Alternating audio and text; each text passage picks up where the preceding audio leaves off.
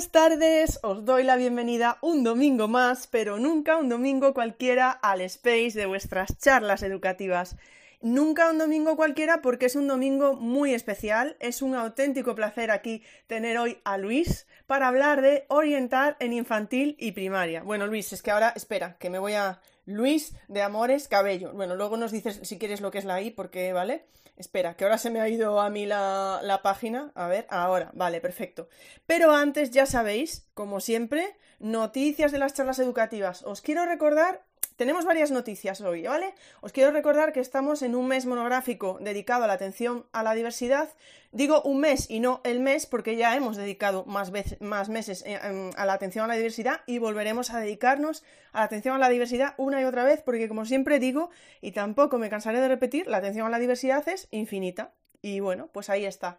El miércoles contaremos con Irene y hablaremos de visibilizar la discapacidad. Os recomiendo no perderosla.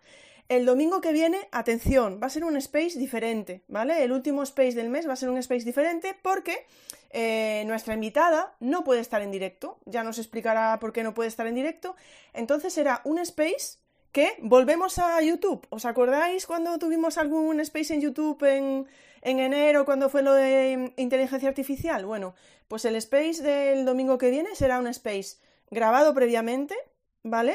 Pero lo estrenaremos a las 7 en el canal de YouTube. Es decir, os invitaré, como siempre hacéis, a poder estar en el chat e ir comentando pues lo que vaya sucediendo. No sé si nuestra invitada podrá estar durante el propio space como escuchando, ¿no? Pero si no, ahí estaremos para, para, poder, eh, para poder ver ese space en directo, que ya os adelanto porque está grabado, que dura aproximadamente una hora, ¿vale? Eh, será el space conociendo a Tandem Perfectea. Y acabaremos el mes, ojo, ¿cómo acabamos el mes? El miércoles 28 de febrero con Ana Díaz Cardiel para hablar sobre personas sordas y sordociegas. Así que, bueno, esto es lo que nos queda del mes de febrero. Uh, os invito a que no os lo perdáis. Recordad, ¿vale? Lo decía antes de ponernos a grabar, pero lo repito ahora. Si hay algún problema durante el space, os vais directamente a mi perfil y volvemos a generar otro. Y aunque estéis dejando comentarios en dentro del propio space, recordad siempre intentad poner el hashtag de las charlas educativas, ¿vale? Por si queréis poner algún comentario o alguna pregunta eh, durante el directo. Eh, también os recuerdo que tenéis por ahí hoy en mi perfil eh, el debate dominguero que tiene que ver, eh, ahí en honor a Luis, ¿vale? Tiene que ver con la, con la orientación. Básicamente se pregunta tanto a familias como a docentes cuál ha sido vuestra experiencia em, con el equipo de orientación o con los orientadores o orientadoras que hay en vuestro centro, si es que lo hay. Porque eso también ha salido hoy, por ahí en el, debate. Así que os invito a pasaros por el debate dominguero, ver las respuestas eh, ya más allá siempre de la encuesta, ¿no? Ver todos los comentarios que están saliendo que son muy, muy enriquecedores siempre y sorprendentes. Eh, Luis, venga, va, que, llevo tres minutos hablando ya. Luis, muchísimas gracias por estar aquí hoy. Es un placer, eh, ya era hora, ¿no? De, tenerte por aquí. Bueno, pues muchas gracias por, la invitación y, y, la verdad es que me hace muchísima ilusión, ilusión perdón, poder hablar de, atención a, la diversidad y, del trabajo que, intento desarrollar. Pues perfecto. Oye, mira, como siempre, eh, antes de nada, porque yo sé quién es Luis, pero puede haber gente aquí que no te conozca tanto. Cuéntanos un poco más tu trayectoria y a qué te dedicas, por favor.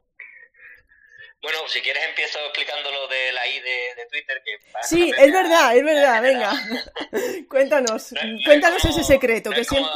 Dime, dime. No, eh, Jesús Arroyo, que es también de la comunidad, dice que soy Luis I de Amores, pero no, es simplemente que soy de esa generación que tiene nombres compuestos y el mío es Luis, Luis Ignacio. Lo ah, que pasa es que no lo uso mucho y no, no tiene mucho secreto, simplemente porque a veces me gusta eh, tener el, nombre completo. Y bueno, con respecto a, a, mí profesionalmente, pues yo soy graduado en psicología eh, y bueno, estuve trabajando un tiempo con, con niños con cáncer cuando acabé la, la carrera. Eh, trabajaba con, con, supervivientes del cáncer en el sistema nervioso central. Y bueno, aplicábamos algunos principios de aprendizaje a lo que era la rehabilitación cognitiva. Eh, después estuve un tiempo fuera de la psicología, unos dos o tres añitos, y hace cuatro volví a, volví al terreno de la psicología y empecé a trabajar como orientador en un en un colegio concertado. Lo que iba a ser una especie de, de tiempo eh, corto sustituyendo a una persona, pues al final desarrollado en el que mi carrera profesional, como, como quien dice, y, estoy me saqué el MAES, eh, trabajo de orientador, como ya digo, hace cuatro años en infantil y primaria, y además también ahora hemos empezado a ofrecer eh, los servicios de, intervención en psicología educativa junto a unos compañeros en Sevilla. Tenemos también nuestra clínica. Así que esa es un poco mi, mi labor. También he estado alguna que otra vez en la universidad dando clases, tengo algunos proyectos abiertos y me muevo un poco por, por, ese, por ese terreno. Luis, por favor, dinos ese, ese centro en Sevilla que has abierto con unos compañeros, dinos el nombre, por favor, para todos aquellos que estén interesados. Sí, claro. El tema del marketing se me da, se me da regular. Bueno, pero para eso estoy yo aquí, para, para daros... Yo también soy muy mala con eso, ¿no? Yo creo que es... Bueno, yo quedo bien o lo digo, está bien, pero yo te lo pregunto, para eso estoy. Pues, pues, muchas gracias, te agradezco. El centro se llama Atento Psicología y estamos en Sevilla Centro, muy cerquita de la Universidad de... Bueno, cerca de, las universidades de, Educación, Psicología y demás, por la parte de la Guaira. Y bueno, ofrecemos, tenemos compañeros que trabajan más el perfil de clínica eh, y yo trabajo todo el tema de, crianza, asesoría educativa, intervención en dificultad de aprendizaje, la, rama más educativa y más con la familia. Y, nada, llevamos ahí cuatro o cinco meses y si alguien lo necesita, pues ahí tiene su casa para que le ayudemos en lo que necesite. Eh, que conste, Luis, que mm, no sabía yo cómo empezaste a trabajar en la psicología. ¿eh? Me parece también un tema bastante potente. Es un tema muy, muy, muy interesante y, que yo creo que es bastante, bastante potente, porque fíjate cómo es la cosa. Es un tipo de, de, perfil de alumno que está muy relacionado con, con, lo que es la atención a la diversidad, y ya introducimos un poco el tema de hoy, y que creo que no, no se tiene mucha percepción de que ese tipo de personas están ahí, ¿no? niños que tienen un cáncer en el sistema nervioso central y que les condiciona de por vida, porque bien la intervención con quimio, radio, la propia cirugía, hay veces que el tumor no, no se extirpa o no se puede eh, quitar, o cuando se quita, pues también deja una serie de secuelas. Y, y es un campo de, de, intervención muy, muy potente y que, y que creo que se conoce poco. Yo también es cierto que lo conocí por, por, una, por, un familiar que afortunadamente está, está, perfecta, no tiene ningún problema, pero, pero fue una época muy, muy interesante en lo personal y también en lo profesional. Eh, bueno, perdona eh, que te esté preguntando por esto, pero es que, a ver, no es lo que teníamos pensado, no, es lo que, no, no, son las preguntas que tenemos, pero me ha sorprendido bastante. Em, o sea, que casi te llegó, te llegó un poco a raíz de un tema personal, te llegó la oportunidad de explorar más ese tema y dedicarte a ello profesionalmente en ese momento? No quiero que entres ahí, ¿eh? No te estoy preguntando por temas personales tampoco, no. No, no te sientas no te sientas apurada con esto, me puedes preguntar todo lo, todo lo que quieras. Afortunadamente, ya te digo, una etapa que recuerdo con mucha felicidad porque fue todo bien y, es más un recuerdo alegre que un recuerdo triste, así que no, no, tengas, no tengas apuro por eso. Eh, pues las cosas de la vida, ¿no? Yo creo un poco, eh, era un chaval que había acabado la, carrera, no tenía muy claro hacia dónde hacia dónde quiera encaminarme, lo típico, ¿no? Tienes veintipocos años, oposiciones, otro máster, eh, te vas fuera, ¿no? Me surgió la posibilidad, eh, sí es cierto que las condiciones económicas pues no, no terminaban de, de cuadrarme y demás, y, y, bueno, al final lo dejé, ¿no? Pero era un tema muy, muy interesante porque eh, ya un poco más en perspectiva, ves cómo, cómo la, evolución de una persona, una persona que tiene sus capacidades cognitivas totalmente, eh, bueno, normalizadas, si se puede usar el término, eh, pero que a raíz de una intervención, ¿no? de, un problema médico, pues esas eh, habilidades pues se ven, digamos, afectadas. Entonces, el ayudarles y, el cómo determinados problemas ¿no? pueden ser de forma tan diversa y el tener que estudiar, analizar y plantear algunas intervenciones, pues era algo que, me gustaba y durante un tiempo pues fue parte de, mi vida y de mi día a día y que, a día de hoy seguramente si me surgiera la posibilidad retomaría sin ningún tipo de problema. Porque ya te digo, es algo que, que esos niños ya de por sí eh, necesitan mucha ayuda, pero en el tema académico es que hay parón en sus vidas, porque muchos de ellos están cerca de un año sin escolaridad, entonces eso ya hace que muchos requisitos no estén, muchas habilidades no se adquieran ni se mantengan, pero es que además después tiene una, una influencia en los casos que son de sistema nervioso central, tiene una influencia en una zona del cuerpo que es sumamente importante, como es el cerebro y, y todos los, sistemas asociados, eh, pues al final es también un poco un reto y, a mí me, me aportó mucho, ¿verdad? Pues otra pregunta y ya paro, ¿eh? porque es que claro, esto es, un, es un tema que mm, desconocido para mí totalmente, no sé las personas que están por aquí, ¿no? Entonces me ha surgido una pregunta que me surge. ¿Tu trabajo dónde tenía lugar? ¿Era en una consulta, en, los, en un hospital, en, por curiosidad, ¿eh? o depende de la circunstancia? Solo por curiosidad. Que no sé si me, no quiero meterme en un tema que a lo mejor no... Pues es una cosa que, que siempre pienso mucho, que a lo mejor en aquella época eh, tendría que haber tenido a lo mejor más asesoramiento de alguien o, tendría que haber intentado verlo de otra manera. Yo, trabajaba con los peques en sus casas, hacíamos una especie de, voluntariado y demás, y luego se, se creó una, una, asociación de supervivientes del cáncer eh, infantil en el sistema nervioso central, no me recuerdo bien la, la, la, nomenclatura de la asociación, sé que está en Sevilla. Eh, y trabajamos en las casas, también hicimos alguna, alguna cosita en el hospital porque pedimos ayuda, o sea, pedimos permiso para que algunos peques pudiéramos documentar en los primeros pasos, bueno, pues a lo mejor pasar un WIS antes de hacer cualquier tipo de intervención, para luego pasarla tiempo después para ver si había algún tipo de alteración, lo que podía ser la, la capacidad de inteligencia general. Pero ya te digo, fue todo como muy en pañales, creo que si se hubiera seguido hubiera sido algo muy potente, eh, pero se quedó ahí. Yo también es una cuestión personal que, decidí dejarlo. Me desligué de la asociación y tampoco sé si han seguido con ese trabajo, pero ya digo, una, línea tanto de aplicación como de investigación básica muy, muy potente y muy necesaria, claro. Pues bueno, muchísimas gracias por, por, este pequeño atraco que te he hecho, pero claro, es que me pasa muchísimo. O sea, venís aquí, yo vengo con unas preguntas y tal, y de repente os pregunto, ¿quién es? No sé qué. Y me salís con unos temas que digo yo, uff, pero esto es para. Esto es para otra entrevista otro día, Luis. Vamos a. En fin, bueno. Vamos a, las preguntas. Vamos a las preguntas que teníamos por aquí. Y la primera de ellas, ¿vale? Era que como estamos en el mes, eh, en uno de esos meses que dedicamos a la atención a la diversidad, ¿cómo entiendes tú la atención a la diversidad? Bueno, es eh, una gran pregunta y, yo la verdad es que en este sentido soy bastante práctico. Yo no tengo una definición propia. Yo parto de la, de la propia definición que da, por ejemplo, la Junta de Andalucía. La, tengo aquí, la tengo aquí delante porque me parece que es una definición que con sus matices, con, sus pequeñas correcciones, pero eso sería ir al grano fino, eh, pero en general, a mí me gusta mucho la, que ofrece la, Junta de Andalucía. No sé si es de procede de un marco legal más general, pero a mí me satisface porque la, idea general que aporta es que se tiene que armar una, respuesta educativa de forma individual a un alumno que tiene una serie de, condiciones de vida. Y ahí pueden estar cuestiones de salud, cuestiones familiares, cuestiones de capacidad, etcétera, etcétera. Podría leer específicamente la, la, definición, pero un poco es esa, ¿no? Y que principalmente aterriza dos ideas.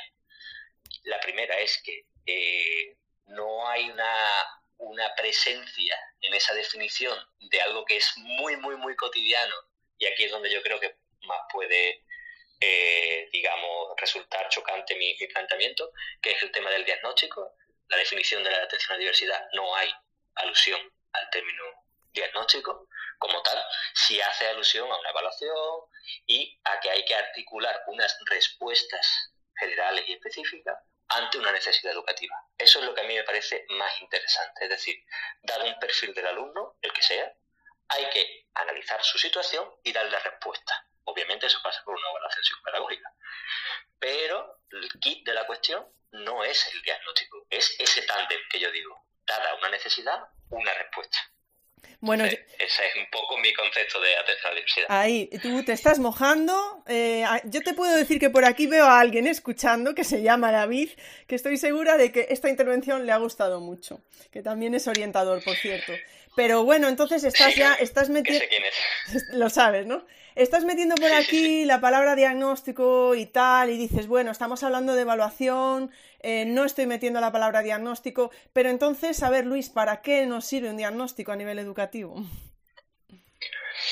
Bueno, esto eh, es, interesante la pregunta, porque el para qué nos sirve hay que hablar del contexto actual legal eh, educativo. Quiero decir, a día de hoy nos sirve o es necesario o es una imposición, según cómo se mire, eh, el diagnóstico, eh, el mal llamado diagnóstico, porque cuando uno hace un informe de evaluación psicopedagógica, al menos en Andalucía, hay, una, hay un parrafito en negrita que te dice algo así como este informe no debe entenderse como un juicio o un diagnóstico clínico, pero al efecto práctico lo es, ¿no? Pero más allá de, esa incongruencia que para mí lo es, eh, al final tenemos una serie de personas que tienen una necesidad y que a través de, ese diagnóstico, entre comillas, pues se desbloquea una serie de recursos. Hay veces que esos recursos pues son a nivel eh, educativo, como pueden ser todas las medidas, recursos específicos y eh, profesionales específicos, PTAL, los programas específicos, adaptaciones curriculares, etcétera, etcétera, etcétera.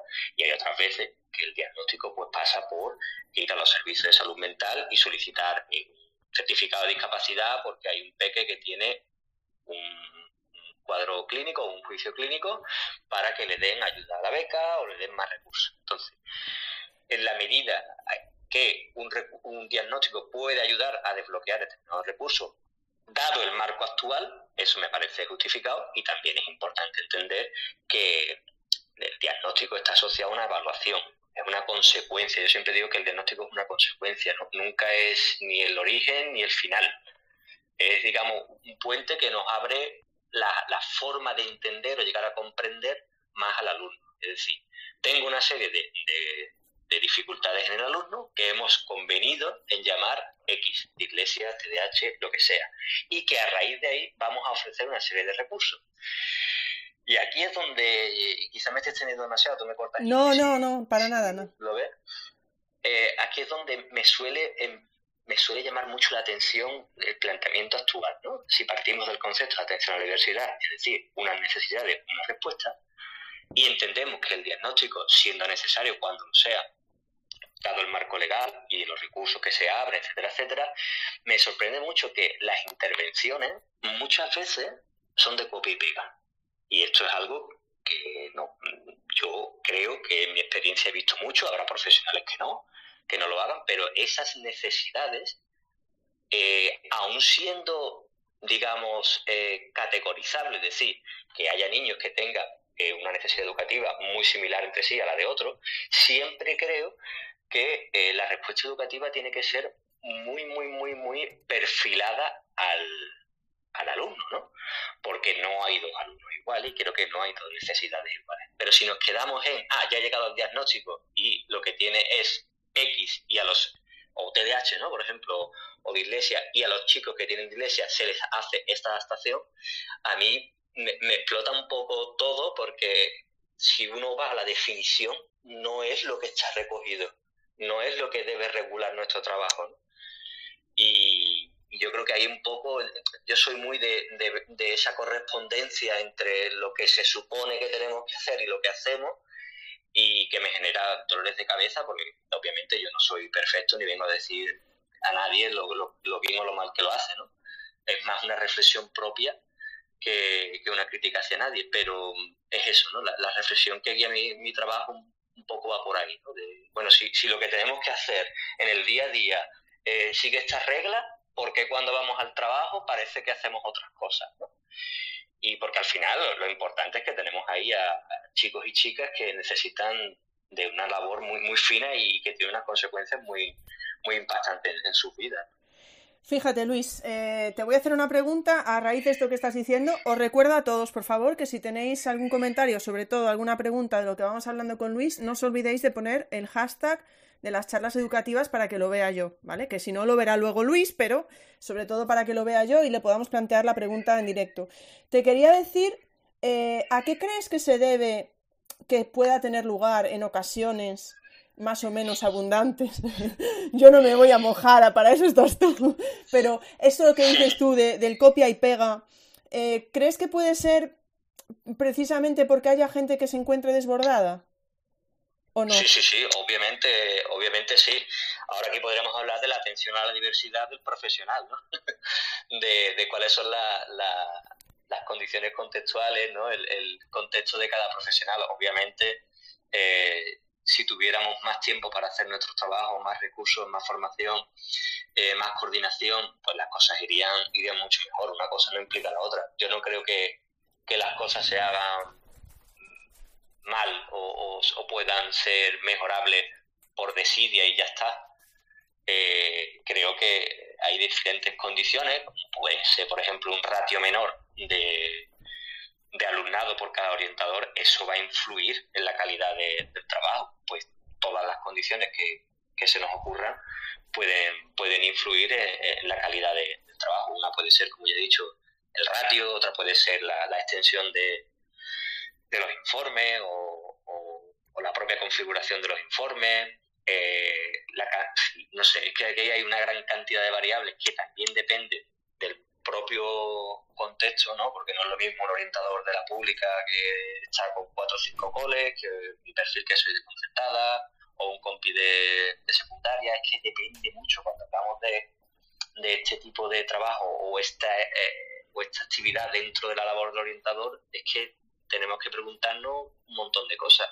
¿Cuál es su, su realidad? ¿no? ¿Cuál es su comunidad educativa? ¿Qué tiempo tiene? Eh, o sea, ¿qué, cantidad de tiempo tiene por cada niño. Claro, es que aquí hay una cantidad de variables que por supuesto van a influir. Efectivamente, sí. Bueno, eh, le hemos llamado a, esta charla orientando en infantil y primaria, aunque en el Space aparezca otra cosa porque no entraba, orientar, ¿no? Pero, ¿qué hace un orientador en la etapa de infantil? ¿Cuáles son sus principales funciones? Bueno, ahí, aquí parto de lo anterior. Depende mucho del perfil que defina el, colegio, ¿no? Tengo compañeros que hacen cosas muy diferentes a las mías, otras que son más o menos transversales, pero yo, por ejemplo, una de las cositas que hago es todas las semanas doy psicomotricidad con, los pequeños infantiles. Trabajamos eh, aquellas habilidades que necesitan que en primaria estén más o menos desarrolladas. Pegamos a lo mejor trabajando coordinación o manual no sé, un mes. Y estamos con una pelota de tenis aprendiendo a tirarla a una pared, cogerla, porque vemos que esas coordinaciones luego cuando llegan a primaria, pues, y en el resto de su vida, pues son muy importantes y las trabajamos en equipo y las desarrollamos en, infantil. Después también mucha, mucha asesoría a, a las familias en términos de, desarrollo, ¿no? De hitos del desarrollo, pues problemas en el control del fintere, eh, que también ayudamos a las señas en clase. Eh, digo señas porque en mi colegio son son todo mujeres. Y de hecho a mí me llaman también seño y es algo que me gusta mucho porque eso quiere decir que lo hago tan bien como ella, que no diferencia los pequeños. Eh, y bueno, hacemos también asesoría educativa, ¿no? Un poco a las familias que llegan algunas veces con determinados problemas. También ayudamos a las seños a mejorar la convivencia ya desde infantil. Hacemos algunas intervenciones en el propio en la propia aula y en el propio patio, sobre todo en situaciones de juego. No le decimos al niño comparte, sino que les enseñamos a compartir y muchas veces cuando hay determinados problemas que son recurrentes, yo mismo, por ejemplo, desarrollo algún que otro plan de intervención y me pongo con ellos a jugar por turnos o, hacer alguna, alguna intervención. Y después también pues hay una, hay una gran parte que es el tema de la detección de dificultades de, de aprendizaje o necesidades educativas. Y aquí pues nosotros intentamos ser bastante precoces en el tema de detección de necesidades educativas. Y aquí son ya varios los años en los que hemos derivado a los servicios de salud eh, mental correspondientes, pues, alumnos que tienen eh, alguna necesidad educativa y eh, tras realizar un informe, pues los mandamos a, a las unidades de atención infantil temprana para que puedan desbloquear esos recursos. Eh, y bueno, en infantil seguramente alguna cosilla más, pero ahora mismo no, se me ocurre. Algunas veces creo actividades un poco más dentro de lo que yo digo del departamento, en la acción tutorial que podría ser habilidades para el futuro. La semana pasada tuvimos a los compañeros de terapia asistida por perros y estuvimos haciendo una exhibición para que bueno, se hace una parte de, psicoeducación importante en el cómo se trata a los perros, cómo se les debe cuidar, eh, maltrato animal, etcétera, etcétera, y después también eh, que los niños puedan tener la experiencia de, ver a esos perritos que, son eh, tan adorables en el propio centro y que entiendan el valor que tiene más allá de, de la compañía y, el buen afecto que, nos pueden brindar. Me parece maravilloso todo lo que has contado. Eh, yo, mm, lo de los perros, ya ahí ya, ya me has ganado.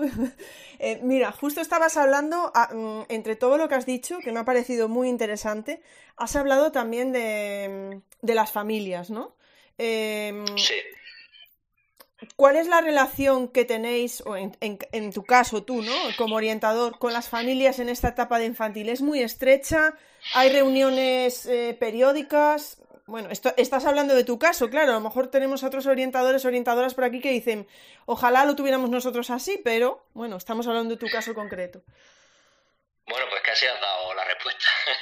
pero sí, eh, depende mucho del centro. Yo intento tener una, una relación muy cercana y les pido a, las familias que sean directos. Yo he, llegado a un punto en mi, en mi vida que me gustan las cosas claras y directas. Oye Luis, esto no está funcionando, oye Luis, necesito ayuda, eh, esto no, no, puede seguir así, lo que sea, ¿no? Y, yo les pido que, que, continuamente pues me pidan recursos y, y, yo en la medida de lo posible y siempre y cuando tenga relación con, con la situación del pequeño en el cole, pues ayudamos y brindamos todos los los recursos que sean necesarios. Eh, hemos tenido peques que han tenido algunas dificultades en la, en la entrada del cole y hemos hecho intervenciones. Ha habido familias que han pasado por procesos de separación o que han estado en duelo o que han tenido que afrontar el trabajo de, de algunos de los, de los miembros de la pareja porque se veían extranjeros ¿no? y aportaban alguna algunas herramientas y eso pues funciona muy bien, ¿no? Mi cole es de una línea, es muy pequeñito, intentamos fomentar esa, esa cercanía, quizás en otro centro pues no tendríamos esa, esa capacidad, pero aquí lo tenemos y, y, lo aprovechamos. Yo, soy una persona que el trabajo con las familias a mí me encanta, porque me complementa mucho el trabajo de, en el centro. Y a, otros profesionales, pues no sé, por sus condiciones, por sus habilidades, los rehuyen más, pero a mí en particular me, me es un espacio que, me gusta y que, y que creo que es muy, muy potente si se hace con sentido y, con claridad. Yo creo que esa es una de las claves. Ser sincero a las familias y intentar ser resolutivo cuando hay que serlo y cuando no es, el espacio, pues animarles a que busquen ayuda en, otro sitio. En otro sitro me refiero a, otro especialista, ¿no? que, desgraciadamente, por así decirlo, en muchos casos, y ahora estoy pensando en, salud mental, hay veces que los recursos del propio del centro pues, exceden la capacidad y la especialidad de los profesionales que hay ahí. Sí, bueno, entiendo que efectivamente, como dices, parte de tu responsabilidad es ser consciente de hasta dónde llegan tus funciones o hasta dónde llegan tus conocimientos, incluso digo, para poder eh, derivar ¿no? a otros profesionales, como dices. Te quería preguntar de todo esto que estás diciendo. Em, por un lado entiendo que además el hecho de conocer a las familias, ya me dirás si me equivoco, pero que te puede dar claves a veces sobre los peques, eh, que, que, a lo mejor incluso conocer las familias dirás, ah, vale, ahora entiendo mejor esto, o... Pero de todo esto que te estoy diciendo, que luego ahora me comentas, también te quería preguntar si en ocasiones puede ser complicado dar algún tipo de noticias a las familias de algo que has detectado, algo que te parece que tenga que pueda ser especialmente delicado. Claro, eso es, bueno, en la primera parte sí, siempre es bueno hablar con la familia, te da más información, pero no voy tanto buscando el confirmar mis hipótesis o mis expectativas, sino eh, mm, coordinar. Yo siempre digo, venga, vamos a coordinar. ¿Qué podemos hacer? Los tres, los tres contextos, o sea, los tres focos, el, alumno, el equipo docente y las familias para trabajar de forma coordinada yo siempre lo busco mucho en ese sentido, ¿no? Espacios de encuentro. Eh, venga, ¿qué, podemos hacer? ¿Cómo podemos trabajar de forma coordinada? Venga, vamos a, llegar a este acuerdo, vamos a trabajar en este sentido, ¿no? Y eso a mí me gusta mucho porque al final, eh, si, si se hace bien, genera mucho genera muchos beneficios. Y esto conecta con la, con la segunda pregunta que me has hecho, y aquí hay una cosa muy interesante, Ingrid, y es que una de, de las cosas que yo hablo muchas veces con, los docentes, y aquí esto es algo que, está muy claro, eh, hay veces que hay tensiones entre el equipo docente y la familia. Y lo que hay que intentar es no gestionar la propia, la propia emoción. Eh, me, explico. Muchas veces cuando no damos una noticia, no queremos abordar determinados problemas, no lo estamos haciendo por la otra persona, lo estamos haciendo muchas veces por nosotros, porque nos da apuro, porque no queremos ver a la otra persona sufrir o porque no queremos vernos en la situación de tener que dar esa noticia. Pero hay que exponerse y hay que hacerlo con con, con claridad y hay que intentar adaptar el mensaje al momento de esa familia y también al momento del alumno. muchas veces esperar por no querer ser un poco no desagradable, sino que la situación pues es complicada y queremos esperar, a lo mejor eso no es lo que más beneficia al alumno. Imagino que que todo el mundo puede tener un caso de, un peque que está en 3, 4 añitos, que parece que tiene algunas aletas en el desarrollo y por no querer informar a la familia se deja un poquito ahí la cosa y al final nos encontramos que ha perdido la posibilidad de ir al, de ir al CAI. Pues son cosas que, yo creo que van más, digamos, por, por el perfil del profesional que tiene que dar la noticia que por la, que por la propia consecuencia de, de hacerlo, ¿no? De, de, decir la noticia. Cuando se decide hacerlo, pues yo creo que hay que, ser cercano entender que tienes una persona delante que, tiene entre sus manos pues la cosita más importante que es sus hijos o su hija y que hay que intentar pues tener en cuenta cómo va a caer esa noticia esa persona y eh, pues acompañar. Es decir, yo no puedo evitar que esta situación te duela, pero te puedo acompañar y me preocupo de forma genuina eh, en el impacto que pueda tener. más no podemos pretender hacer más. Yo creo que, que muchas veces incluso eh, poco fructífero, ¿no? Al final es eso, tenés adelante una persona y trátala como una persona, trátala como te gustaría que, que te tratasen a ti. Al final es una información tuya, de tu familia y que con, no diría con cariño, pero sí con, con afecto, ¿no? Y con amabilidad y con y con cercanía pues se puede, se puede abordar y se puede trasladar. Bueno, yo quiero seguir con las preguntas que tengo aquí, pero es que hablas y se me ocurren otras, porque justo ahora acabas de decir lo de eh, más no podemos hacer o incluso mm, puede ser que se en algún momento, pregunto, ¿eh? pueda llegar a ser algún problema que puedan tener los o las docentes, orientadores, orientadoras que se involucren demasiado y pueda no resultar tan beneficioso como quisiéramos, mm, ya tanto como para las familias como para los peques y también para la persona implicada, es decir, ¿no? Porque estoy pensando ahora mismo, estaba pensando en la salud mental de los docentes o de los orientadores. No sé si me estás viendo por dónde voy, eh, porque no te he hecho ninguna pregunta, pero mm, ¿me sigues o no? Necesitaría que especificases un poco más. vale, no, es que justo has dicho, ¿no? Que, que, hay como que saber hasta dónde llegar, que a veces no hay que involucrarse de más, que no puedes llegar tú a resolver un problema, que puedes comunicarlo, que puedes ser cercano. Y yo decía, porque ¿qué tipo de repercusión puede tener eso de implicarse demasiado? Bueno, es que claro, esto tiene muchas interpretaciones. Eh, implicarse, pues yo creo, yo soy una persona que me implico en lo personal, no, puedo, no, me cuesta mucho ser ajeno al sufrimiento de, de, la familia y de las personas, pero ya no, no solo en el cole o en mi clínica, sino en el día a día. Yo es que soy una persona que por lo que sea, será empatía, será lo que sea, pues me cuesta, me cuesta no implicarme. Pero, igual que te decía antes, que muchas veces eh, cuando damos una noticia no estamos gestionando el impacto de la persona o la información, sino nuestro propio bienestar o malestar, aquí también hay que hacerlo.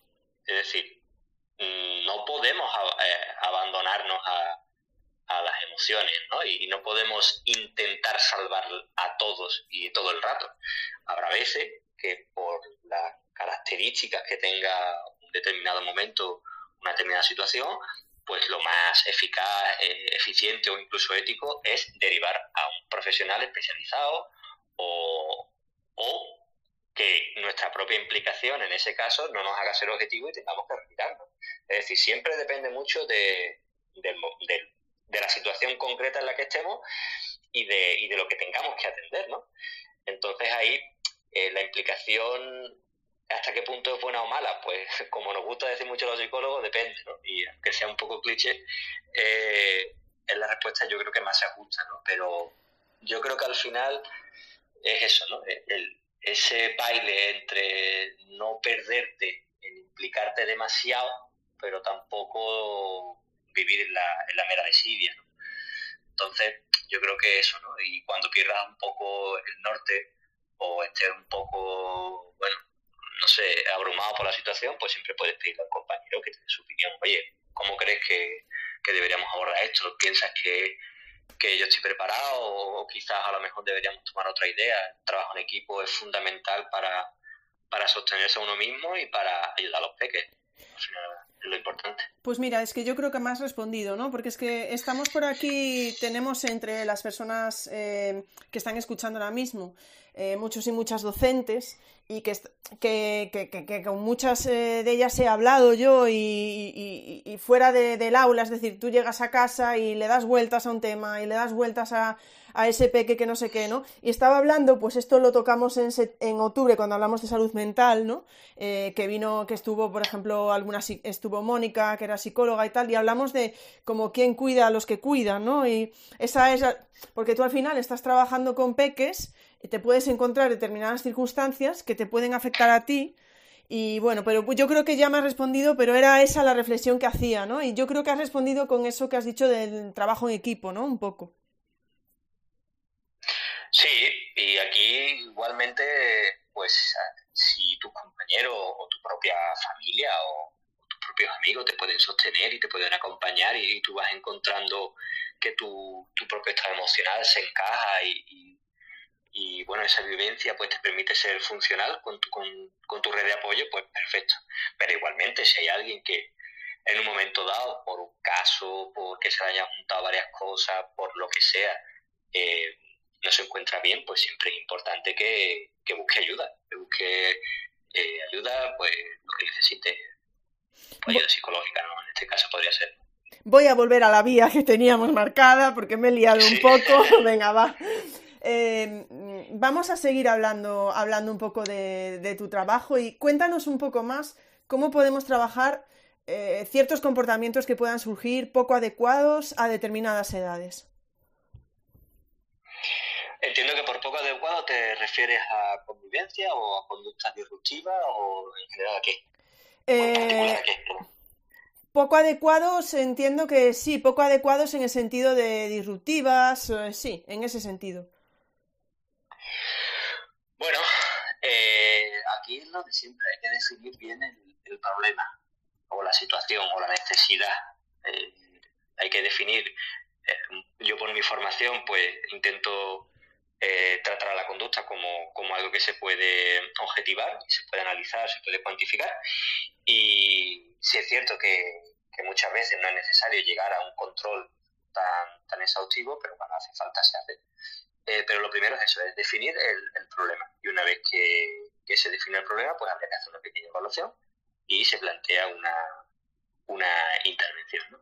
Pero como esto no es lo que vamos buscando, sino vamos buscando ejemplos concretos, eh, pongo casos, por ejemplo, que, que, me han que me han pasado, ¿vale? Que yo creo que se entiende, se entiende mejor. En diferentes etapas normalmente hay veces que hay problemas que son recurrentes.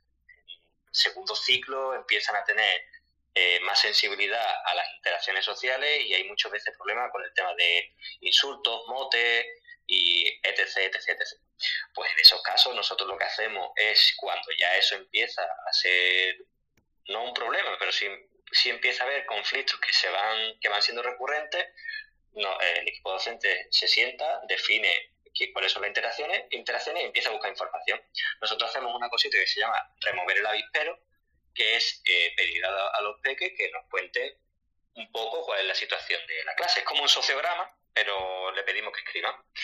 Y pues ahí empezamos, ¿no? Pues se dicen estas cosas, se dicen tal, no sé qué, y ahora lo que hacemos es definir qué cosas no se pueden permitir y eso lo coordinamos con la familia. Oye, pues estamos trabajando esto y si veis que mandamos unas notitas porque estamos trabajando en este sentido. De ahí que lo intentemos coordinar todo, que las familias estén informadas y que sepan siempre cómo, cómo trabajamos. Y después hacemos talleres a través de la acción tutorial específicos para esos alumnos, ¿no? o para ese grupo. Y hacemos cuestiones, pues, definir la empatía, les enseñamos cómo se construye la autoestima, ¿no? que lo que pensamos de nosotros mismos viene de lo que los demás nos dicen, etcétera, etcétera. ¿no? Y poco a poco, poco a poco, poco a poco, vamos eh, trabajando el equipo docente con una especie de acción tutorial personalizada al grupo, todas estas cuestiones. Y eso al final de algo así como las normas de vivencia junto con la circundicación aterrizan en el día a día. Lo que se llama la mediación, en nuestro cole pues lo hacemos eh, combinando estas dos cosas. Oye, pues este comportamiento tiene esta consecuencia, pero además te voy a explicar por qué. Es decir, pues cuando tú le dices esto, fíjate todo lo que ocurre, etc., etc., etc. En nuestro cole, en primaria, yo siempre digo a las familias que, los conflictos como, como los riesgos en la prevención de, riesgos laborales. El conflicto cero no existe, pero intentamos trabajar para que sea lo mínimo lo mínimo posible. Cuando hay comportamientos disruptivos con un perfil más, más, intenso, ¿no? pues ahí sí hay que, intentar hacer planteamientos más de modificación de conducta y hay que ver cuáles son los, reforzadores o, los, me refiero a las consecuencias que está manteniendo el, comportamiento del alumno y hay que hacer ya cuestiones más específicas, hay que revisar literatura, incluso se puede solicitar la, presencia de los equipos especializados, ¿no? De, orientación. Depende mucho de, del caso, ¿no? Y como la, la, respuesta, la pregunta es un poco así eh, amplia, pues yo me he ido por la más una cuestión de convivencia que, que por otro lado. Pero si, quieres que hablemos de algún caso en concreto, me lo planteas y intento darte respuesta. Si, si, si alguien quiere hablar de algún caso en concreto, que nos lo ponga con el hashtag de las charlas educativas, que ya te tengo que decir que hay una primera pregunta, justo de lo que estábamos hablando. Nos eh, pregunta, no soy una buita verde, nos pregunta, a ver, es que estos nombres de Twitter, no soy una, una buita verde, nos pregunta. ¿Y qué pasa? Estaba hablando un poco de lo anterior que hablábamos de la salud mental de, los docentes, de las docentes, y decía, ¿qué pasa cuando aquello que te quita el sueño en el trabajo es tan grave que precisamente no puedes hablar de ello con gente de fuera del centro? ¿A quién le cuentas aquello de lo que no puedes hablar? Eh, bueno, muy buena pregunta. La cuestión es Vale, eso de que no puedas hablar, ¿por qué no puedes hablar? Porque es, por ejemplo, algo que te ha contado en confidencia, esa persona no lo quieres contar y es algo que te activa mucho. Esa puede ser una cosa, pero yo siempre digo lo mismo. Eh, ese malestar te impide ser funcional y por funcional no me refiero ya a las 8 de la mañana a trabajar, me refiero a eh, puedes mantener tu vida como la quieres mantener, es decir, tu vida tiene calidad, tiene, tiene bienestar, y, o por el contrario, eso que te está pasando eh, te está ocupando tiempo, salud, eh, bienestar, pues en función de lo que responda tendrás que buscar ayuda y, hay que normalizarlo. No sé si por, por no contarlo te, refieres a una cuestión de confidencialidad o...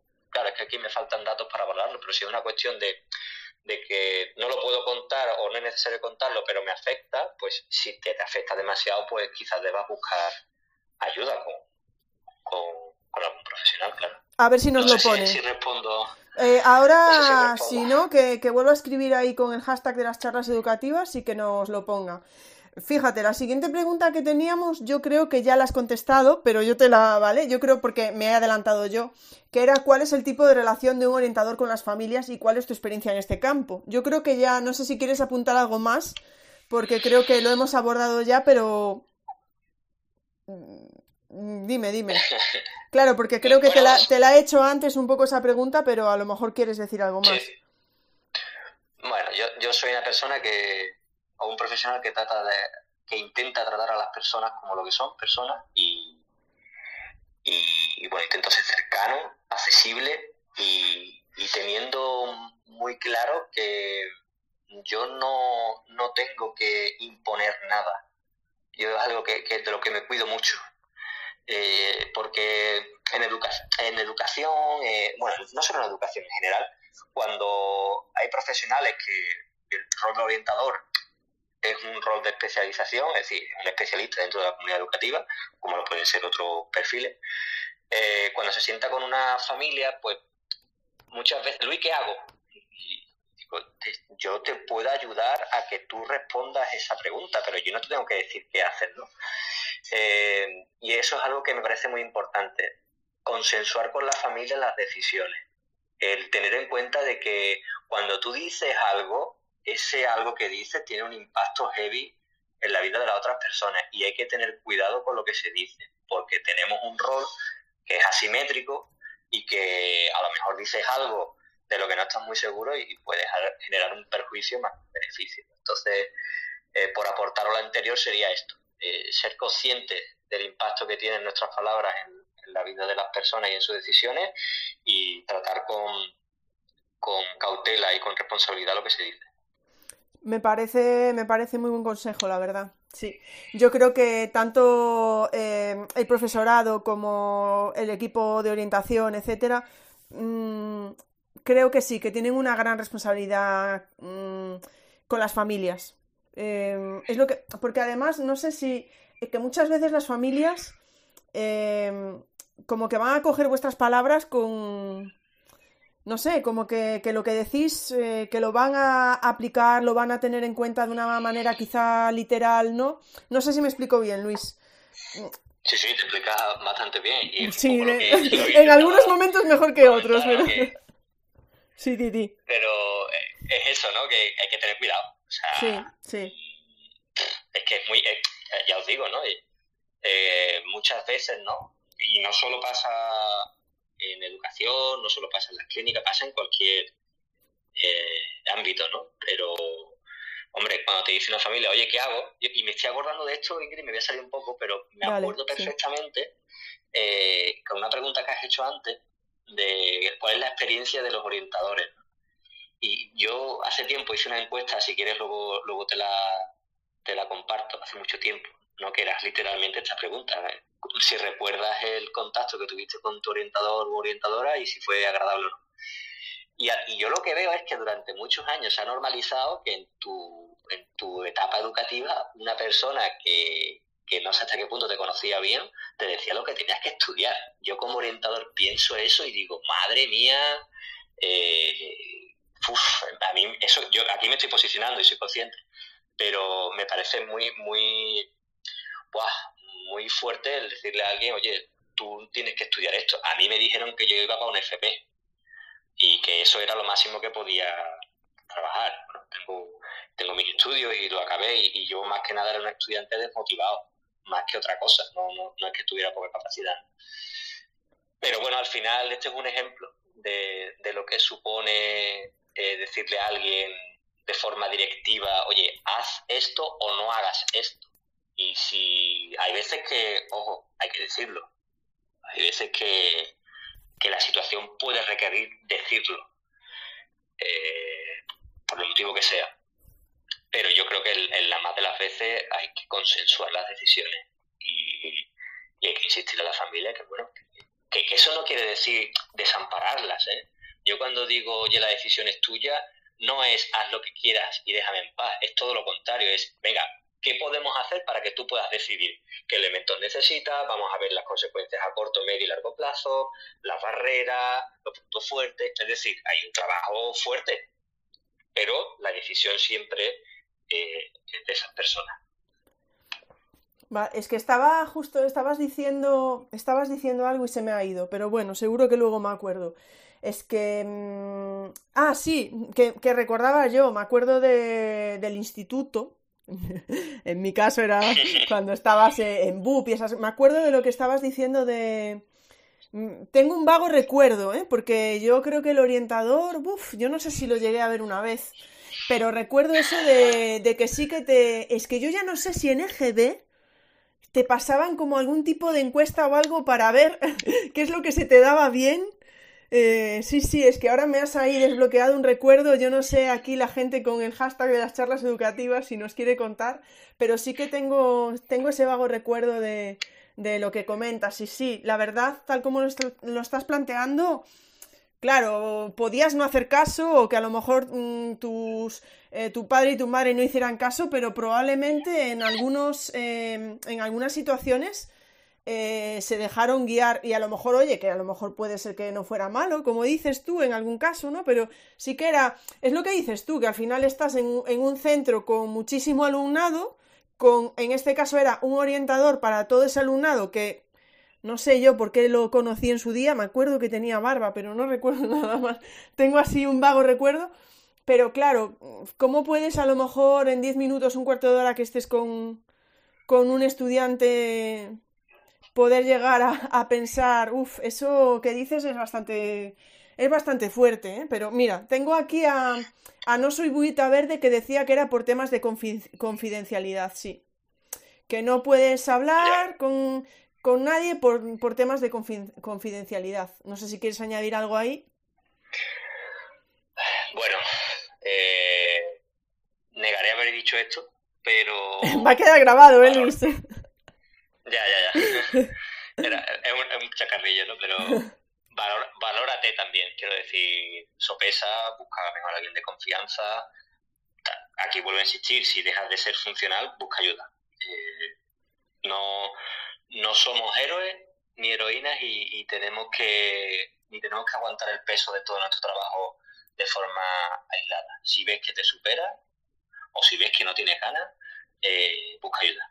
Y por ayuda es lo que tú estimas oportuno de tu red de apoyo o de un profesional, que recordamos que también tiene el deber del secreto profesional, que entiendo que la confidencialidad ahí, ahí no, no se rompe, pero no soy experto. Uf, es, eh, bueno, eso es una buena pregunta, ¿eh? Si alguien no quiere comentar, pero sí, yo también entiendo que no se rompe, pero en fin. Bueno, yo tampoco soy experta en ello. Eh, tenemos por aquí a Laura que dice que, rompe una lanza por la orientadora de cuando ella fue al instituto, que orientaba de verdad de por dónde podíamos ir. Bueno, lo pone más cuestiones en su comentario, pero lo deja ahí para, para que lo veamos. Claro, es que yo, es, ella se acuerda hasta del nombre, que nos pone el nombre y el apellido de su orientadora. Eh, claro, yo no, yo solo me acuerdo que tenía barba. Entonces ahí ya tenemos un, tengo un vacío, ¿no?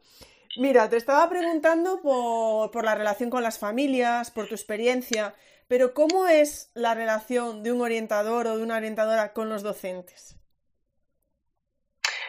Buena, o sea, en mi caso es muy buena, es complicada, pero es muy buena. Yo siempre a, a, los, a los orientadores, a, perdón, a los docentes le digo un poco como a la familia, ¿qué quieres hacer? ¿Cómo te ayudo? ¿Cómo vamos a hacer esto? Eh, yo, por ejemplo, soy un profesional que nunca da tutoría solo. Yo siempre doy tutoría con el docente y siempre trabajo todo con el equipo docente, porque es quien mejor conoce al alumnado. Entonces, eh, hay veces ahí, pues que hay veces que el trabajo es más, más cómodo porque entras a asesorar y entras a apoyar a la familia. Eh, otras veces, pues te coordinas con ellos ejemplo, un protocolo de necesidad educativa, les enseñas cómo, cómo se abre, que, cómo se aplica el periodo de, medidas generales, cómo tienen que ir tomando datos, ¿no? Para ir demostrando y mostrándome cómo, cómo los pequeños pues, van teniendo esa necesidad educativa. Pero hay veces también que tienes que insistir en que las cosas se hacen de una manera y no de otra.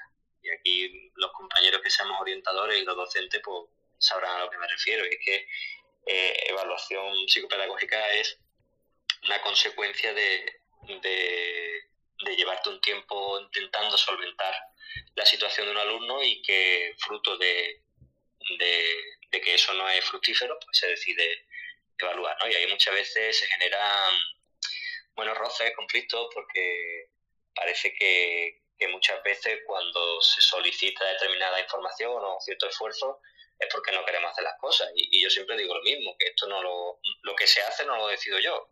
Yo simplemente soy un, no un mensajero, sino un coordinador del marco legal que nos ampara a todos.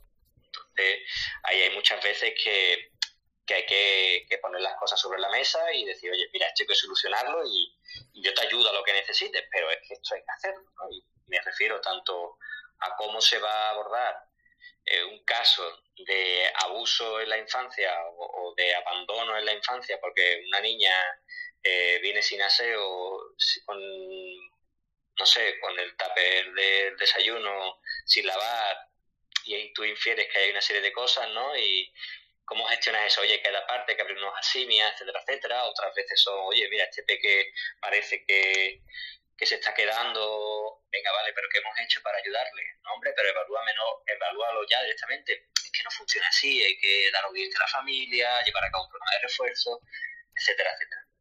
Pero bueno, yo, soy una persona como soy muy clara y, trato de siempre respaldar las cosas, es decir, yo nunca digo esto se hace así porque lo digo yo, porque obviamente me van a mandar a, freír puñetas, Siempre intento, oye, pues esta, esto, esto es el marco de trabajo, venga, pues hay que hacer esto, ¿cómo lo hacemos? ¿Cómo te ayudo? Y después también hay a veces que, que también por, por mi perfil, ¿no? Más, más de psicólogo y demás, pues hay veces que también les ayuda a desarrollar determinadas habilidades en, las situaciones o en las tutorías que son un poco más, más tensas, ¿no? Les, ayudo a discriminar o a que se den cuenta cómo se van a activar, cómo pueden ayudar a, rebajar el la tensión de, una sesión, cómo pueden em, reenfocar continuamente a, al objetivo de, la tutoría. Un poco ahí anda, anda sobre todo eso, asesorar eh, muchísimo. ¿Ha habido ocasiones en las que mm, te ha costado que algún profesor, profesora, mm, que se ha mostrado un poco, mostrado un poco reticente, pero que bueno, al final sí que ha visto un poco tu trabajo y ha, y ha visto las, los resultados, etcétera. Pero vamos, por lo que dices, intuyo que a veces puede resultar un poquito, ¿no? Lo que dices tú, ¿no? Eh, que se genera un poquito de conflicto ahí. Como que a lo mejor parece que le estás indicando cómo tienen que hacer las cosas y a lo mejor no les gusta en algún momento, dependiendo del perfil del docente, ¿eh? Sí, sí, claro, pero eso no es algo exclusivo de la educación. Yo creo que es algo que pasa en cualquier empresa en la que hay dos criterios. Pues no solo empresas, sino en dos, en dos, no la palabra, en dos trabajos, ¿no? En dos dos situaciones en las que hay dos personas con dos criterios diferentes y tienen que hacer un trabajo. Pues si ese criterio no se resuelve de manera cordial, pues pueden aparecer, pueden aparecer los, los conflictos. Pero yo, yo lo, enfoco siempre de la misma manera. Oye, yo en mi trabajo es decirte esto y hay que hacer esta serie de cosas. Tú me puedes argumentar eh, de otra forma. Perfecto. Si, me, si tú me das una serie de argumentos argumentos, no opiniones que están fundamentados, yo no tengo problema en, que se haga de otra forma. Pero mm, no, no voy a ceder porque me presionen, ni porque entre en compromiso, ni, ni porque vaya a haber quejas. Yo no, yo como intento justificar mi planteamiento, pues eh, cuando ese planteamiento creo que es el correcto, lo defiendo, pero si viene otra persona o el, el compañero o la compañera me argumenta otra serie de cuestiones, pues se puede, se puede modificar. Yo en ese sentido soy bastante, bastante conciliador y, trabajo con el argumento, no trabajo con la persona. Y esto hace que alguna que otra vez haya tenido que decir, oye, somos amigos, pero ahora estamos trabajando. Eh, fíjate, teníamos por aquí a Esther que, y también me desbloqueó un poco mis recuerdos, que dice que Esther que recuerda hacer ese test en el que se nos preguntaba eso. Eh, eh, bueno, no se nos preguntaba, ese test que servía para saber qué íbamos a hacer de mayores, ¿no? A qué nos podíamos dedicar. Y dice Esther que sí que recuerda hacer ese test, pero ignoro el resultado o si alguien habló con mis padres. Fíjate, yo creo que mi situación es un poco similar. Yo creo que recuerdo que se nos pasó algún test así pero a mí nunca me, llegó nada, o sea, no lo desconozco, pero bueno. En fin. Bueno, recordad que si tenéis alguna pregunta, eh, sea concreta o general, podéis dejarla con el hashtag de las charlas educativas, además de los comentarios que estáis haciendo. Te voy a hacer otra pregunta que teníamos por aquí. Sí, di, di. Di, Luis, Luis. No, nada, en, ese, en ese, sentido, no, sé si, si, tienes planteada la pregunta eh, eh, sobre el tema del, del cuestionario y eso. Yo he desarrollado o estoy intentando desarrollar, he, llevado algunos casos sobre, sobre el tema de, la orientación académica y, profesional. Yo estoy desarrollando una herramienta que se llama mapa de contingencia o mapa de la decisión, eh, en el que yo le ayudo al alumnado a, que aprenda a elegir. Entonces, lo que hacemos es un análisis de, de en vez de hacer un test, les que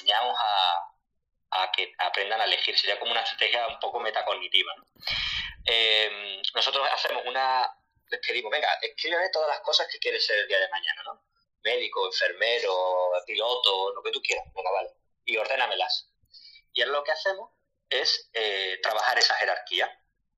durante la primera sesión lo que hacemos es buscar información sobre esas profesiones, a qué se dedican, eh, cuánto tiempo tardan en llegar a ese rol, etcétera, etcétera. Hablan, intentan hablar con gente que, que se dedica a eso y se reorganiza la jerarquía. Eso es muy gracioso porque hay veces que, como nos pasa a todos, ¿no? Eh, yo pienso que ser veterinario implica ir al campo a hacer X cosas, pero luego te das cuenta de que la mayoría de veterinarios trabajan en una clínica. Y de repente eso no me gusta. Y luego poco a poco vamos cogiendo eh, todo un montón de, información, tampoco me quiero extender mucho, que va desde, desde bueno, las notas de corte, el tiempo medio de estudio, eh, y vamos trabajando el perfil del alumno hasta que hacemos un mapa eh, en el que él tiene por delante toda la información que ha ido sistematizando. Y eso genera eh, que los diferentes, las diferentes opciones tienen como tres categorías, que sería viable y posible, no viable, eh, perdón, no viable y posible, y no viable y no posible. Entonces ahí les enseñamos a que ellos tengan por delante eh, un análisis de sus opciones. ¿no? Y esto es muy interesante porque hay veces que, se nos ha dado el caso ¿no? de, de alumnos que, por ejemplo, tienen en su día a día un deporte, ¿no? Como puede ser el kitesurf y de repente se van a ir a Madrid. ¿no? Entonces, oye, ¿cómo va a afectar esto a tu decisión? Entonces, todas esas pequeñas decisiones, desde cuánto tiempo te va a llevar el transporte público, cuántas horas de, estudio al día te va a implicar esta carrera, cuántas tienes ahora, eh, cuál es tu calificación media en matemática, cuál es la calificación, o sea, cuál es la presencia de las matemáticas en la carrera que quieres hacer. Entonces, bombardeamos eh, al alumno con un montón de preguntas, luego todo eso lo metemos en un mapa que en el que se incluye toda la, información posible, desde dónde hay que echar la matrícula, las notas de corte, las facultades posibles, eh, si tienen familiares en distintas ciudades que les pueda acoger, el nivel medio de la ciudad, cuánto tiempo quieren destinar al ocio, el dinero, y al final es maravilloso porque tienen por delante eh, en las 8 o 10 sesiones tienen toda la decisión y lo más importante, han aprendido a analizar.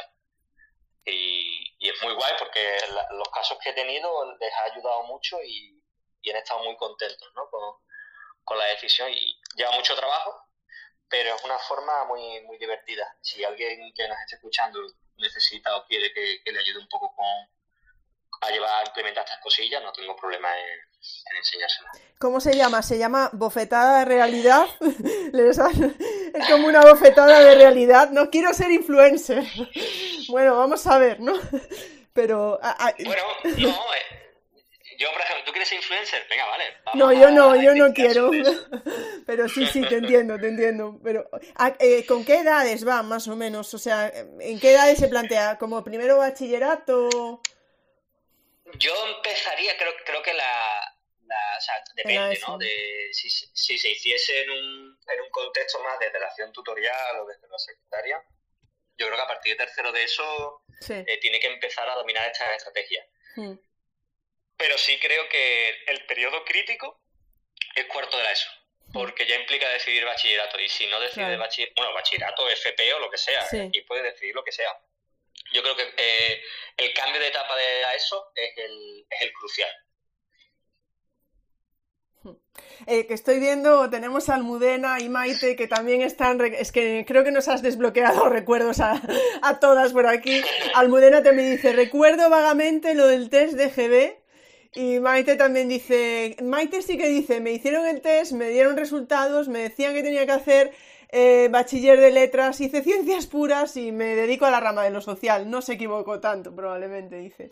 En fin, pero bueno, es que nos estás ahí desbloqueando recuerdos, Luis.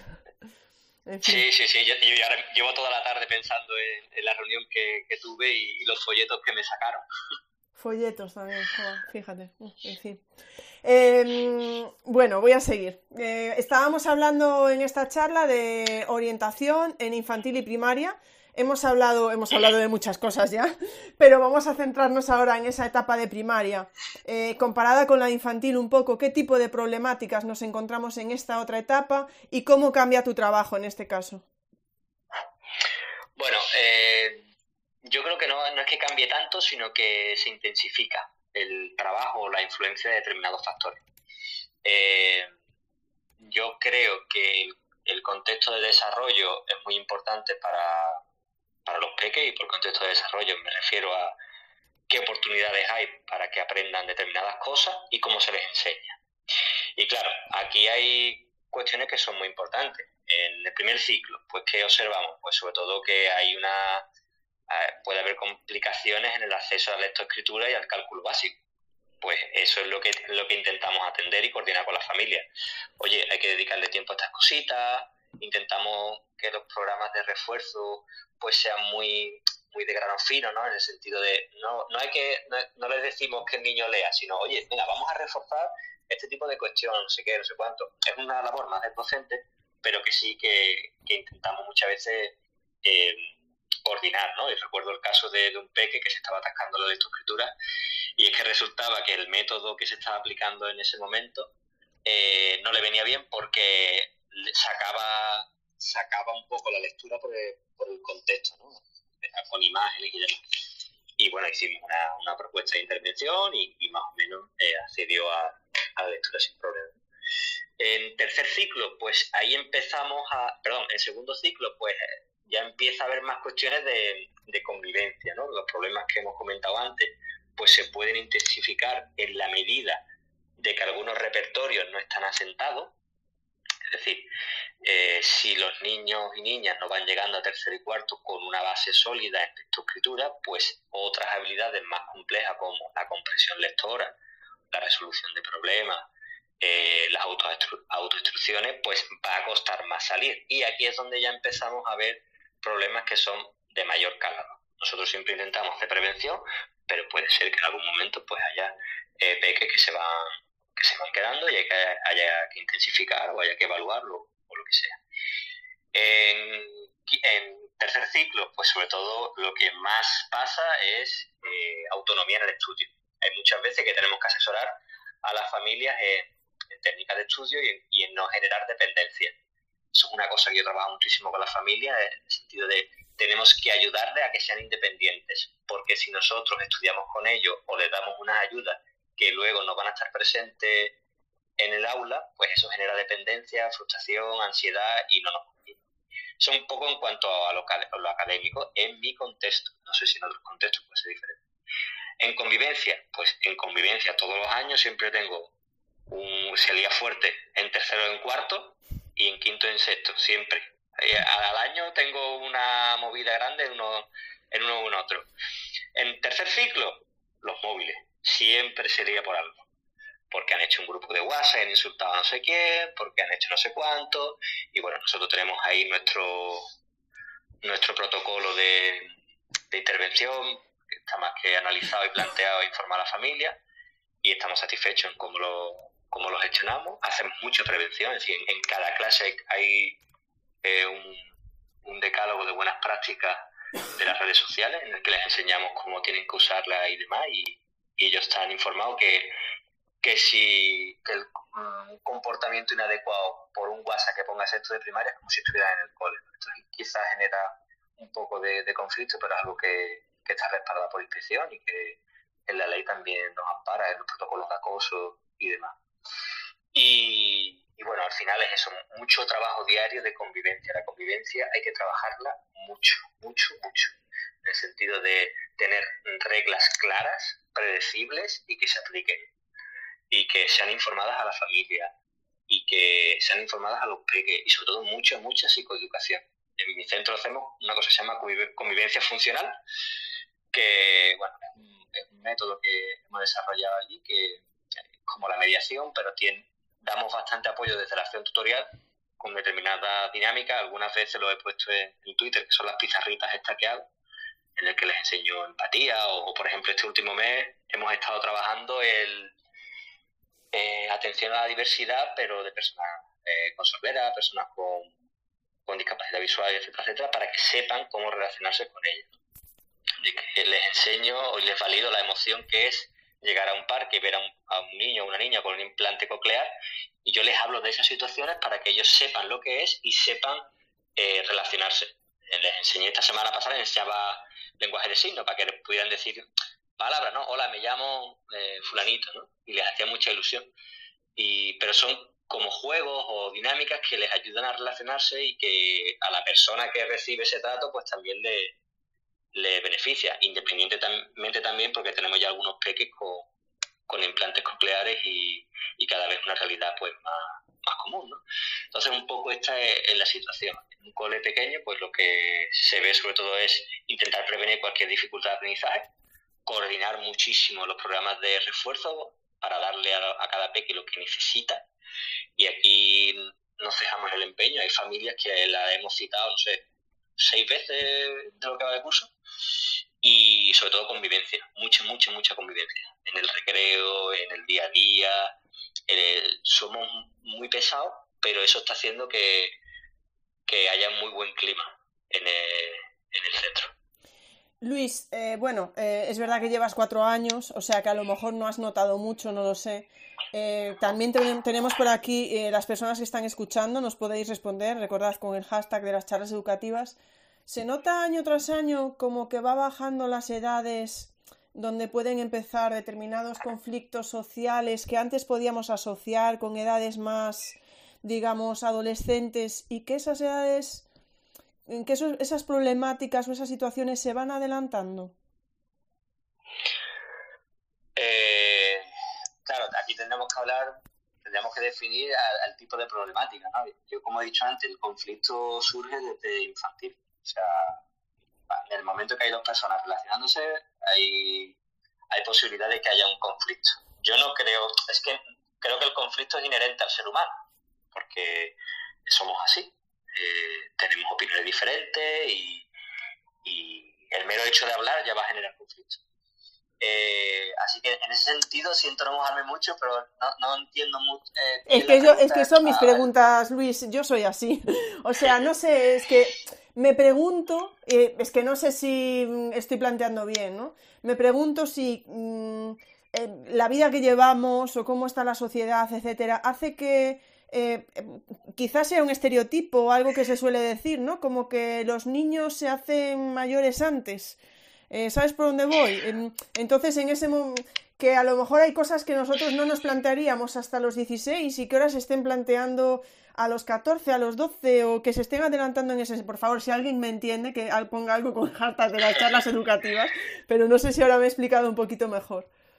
Sí, o sea, sí creo que hay un cambio, cambio generacional, una forma diferente de, hacer las cosas eh, a una determinada edad, pero es que eso ya me pasaba, me pasaba a mí, a lo mejor con la generación de, de mis hermanos mayores o, o de mis padres. Eh, bueno, no, no sé si es tanto los conflictos o, de forma más específica, a lo mejor me salgo un poco, si creo que hay eh, un problema o, una necesidad que atender, no, sé cómo encontrar la palabra, pero creo que hay, yo sí le doy importancia, por ejemplo, al acceso de, los peques a determinado tipo de, contenido, ¿no? y aquí estoy hablando de, redes sociales y demás. Creo que ahí eh, falta criterio. Eh, yo soy yo soy bastante crítico con los críticos, me explico. Eh, yo no soy de los que dicen eh, dispositivos móviles no, TICs no, redes sociales no. Yo soy de los que dice sí, pero supervisado, informado, a su momento, con responsabilidad y, y de una forma bien hecha, ¿no? y sobre todo eso, eso ¿no? Que, con responsabilidad. Eh, no sé si la pregunta va. Sí, sí, sí, yo creo que sí, o sea, sí. Eh, sí, voy a dejarlo ahí porque es que me estoy liando hoy de una manera. Bueno, voy a plantear la última pregunta que tenemos para ti, eh, la última pregunta que tenemos, pero bueno, si hay alguna pregunta más, algún comentario, recordad eh, es el momento con ese hashtag de las charlas educativas. O me podéis decir, Ingrid, mm, no estás muy fina hoy, no te entiendo nada, también me lo podéis decir. ¿eh? Bueno, eh, vamos a... Mm, con, una pregunta antes de terminar. ¿Algún consejo para el profesorado que nos pueda estar escuchando en referencia a esa relación con, el, orientador o la orientadora de su centro? ¿Cuándo recurrir a esta figura? Eh, siempre. O sea, pero no por que sea orientador, sino recurra a tus compañeros siempre. Eso es algo que yo hago continuamente. Oye, ¿me ayudas con esto? Oye, esto no sé hacerlo. Oye, eh, ¿alguna vez te ha pasado esto? Yo soy una persona súper clara. Eh, y, no es que haga bandera de mi ignorancia, pero que no tengo problema en decir no lo sé, ¿me ayudas? Eh, porque me ha ido muy bien. Entonces, eh, un poco en lo personal, creo que apoyarse en los compañeros es fundamental. Es decir, no podemos trabajar en educación ni en muchos otros ámbitos si no nos apoyamos. Eh, y por otro lado, eso, trabajo en equipo con mesura y, bien llevado, yo creo que siempre puedes pedir ayuda a tus compañeros porque te van a hacer mejor. Y tú vas a hacerle mejor también a ellos si, si te implicas y, sabes ayudarles. Entonces aquí quizás no, no soy muy original, pero es el, el, consejo, o al menos lo que mi experiencia me, me, me dice. A mí me parece muy buena respuesta la que has dado de siempre. Fíjate, tenemos un comentario y una pregunta. Eh, Nuria, que me echa ahí, me echa, me echa una mano, ¿no? Dice, por supuesto que es diferente, son épocas, momentos y contextos diferentes, el, choque generacional, la gran barrera perpetua. Sí, bueno, yo me refería, no lo decía como algo que fuera mejor o que fuera peor, ¿no? Simplemente eh, si se veía ese adelanto que tú también has dicho, ¿no? Que probablemente podamos notar de hace, desde nuestra propia juventud a hoy en día, ¿no? Efectivamente. Y tenemos, ¿querías decir algo más? Eh, bueno, en ese sentido, yo algunas veces, algunas veces que he hecho escuela de familia, tanto en el cole como en el centro, en Atentos en Sevilla, algunas veces he intentado rascar un poquito. Siempre me gusta que las formaciones que hago eh, a las personas que vienen no las deje igual, porque si no digo que, no les merece mucho la pena. Vamos, básicamente intento rayarle. Eh, entonces, aquí una de las cosas que, me gusta utilizar eh, como analogía del tema de los dispositivos móviles, y sé que a lo mejor me estoy pasando de, analogía, es como por ejemplo algunos anuncios que había antiguamente con el tema de, beber cerveza o de fumar cigarrillos que estaban enfocados para, para los pequeños. Eso que nos dice no es, el, no es el anuncio en sí, sino del marco legal. Es decir, hubo una época en la que se podían hacer ese tipo de anuncios. Entonces ahora la reflexión con los móviles es que estamos en esa época en la que estaba bien visto y se permitía que los niños eh, usasen determinados dispositivos. Pero no quiero decir con esto que no lo deban usar, sino que están accediendo a modelos de conducta que creo que son eh, no inadecuados, pero sino que acceden a ellos sin que nadie se los explique. Y es ahí donde yo mm, entiendo que, que, se espera más de, nuestra generación como, como educadores, ¿no? y no me refiero a docentes, sino a la sociedad en general.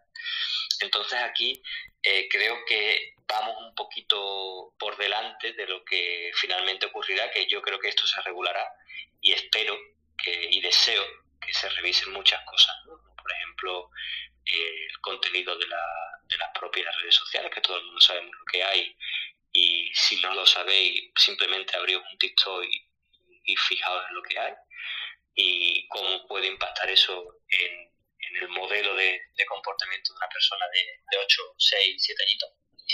Y, bueno, lo último que yo vi es que Estados Unidos empezaba a tomar parte con Meta y, algunas de, sus prácticas porque, entre otras cosas, estaban potenciando que el usuario maximizase el tiempo de uso. Entonces aquí creo que estamos empezando, quiero pensar, a que se regule esto y que, los niños hagan lo que tengan que hacer cuando estén preparados o, cuando se les se les ayude o se les enseñe a, entrar en, ese mundo.